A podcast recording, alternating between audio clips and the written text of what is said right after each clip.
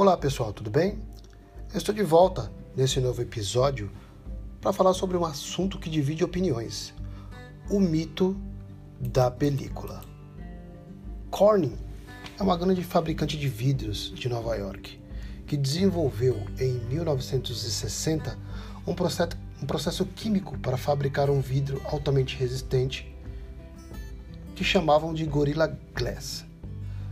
É, produzido uma camada de compressão na superfície do vidro para torná-lo de melhor qualidade e mais resistente, mas como nunca houve uh, um mercado para tal vidro, eles decidiram parar por muitos anos a produção deste achado. Um certo dia, quando Steve Jobs estava pesquisando sobre a colocação de vidro na tela do seu primeiro iPhone, um amigo lhe sugeriu que procurasse Wendell Wicks, o presidente da Corning. E Jobs, ao, ao ver se eles fabricariam o vidro que ele tanto queria, descobriu que a empresa tinha um projeto engavetado e insistiu na retomada da produção para usar no primeiro celular da Apple, mas num prazo muito curto, de seis meses. Wix perplexo ao pedido, indagou que era impossível, não só as dificuldades técnicas, mas porque a Apple nunca tinha feito um celular e uma falha poderia gerar prejuízos enormes para ambas as empresas.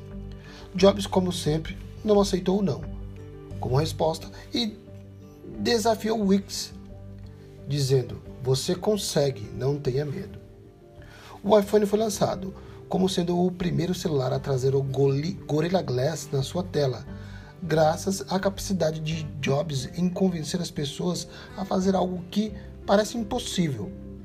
Uma empresa que fazia painéis de cristais líquidos se tornou, da noite para o dia, na, na produção integral de Gorilla Glass em tempo contínuo.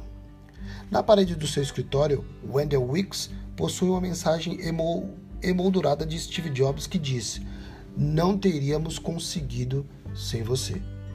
Jobs e a Apple nos fizeram melhorar, declara Wicks. Então, o projeto do Gorilla Glass não foi para o lixo graças a Jobs e isso tem tudo a ver com o iPhone e a Apple.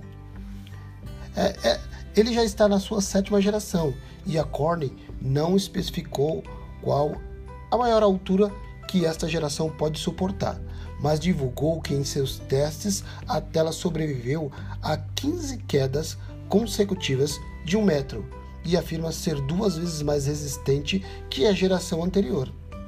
A nova versão, chamada de Victus, que equipa os flagships da Apple, introduz um novo nível de resistência às telas e construção de smartphones, afirma John Byrne diretor da empresa.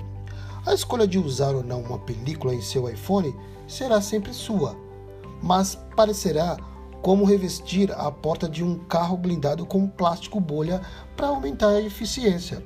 Ou seja, nunca houve iPhones com a tela tão resistente como os que usam a nova versão Victus da Gorilla Glass. Eu sou Dinho Carvalho da MiTechCast Valeu!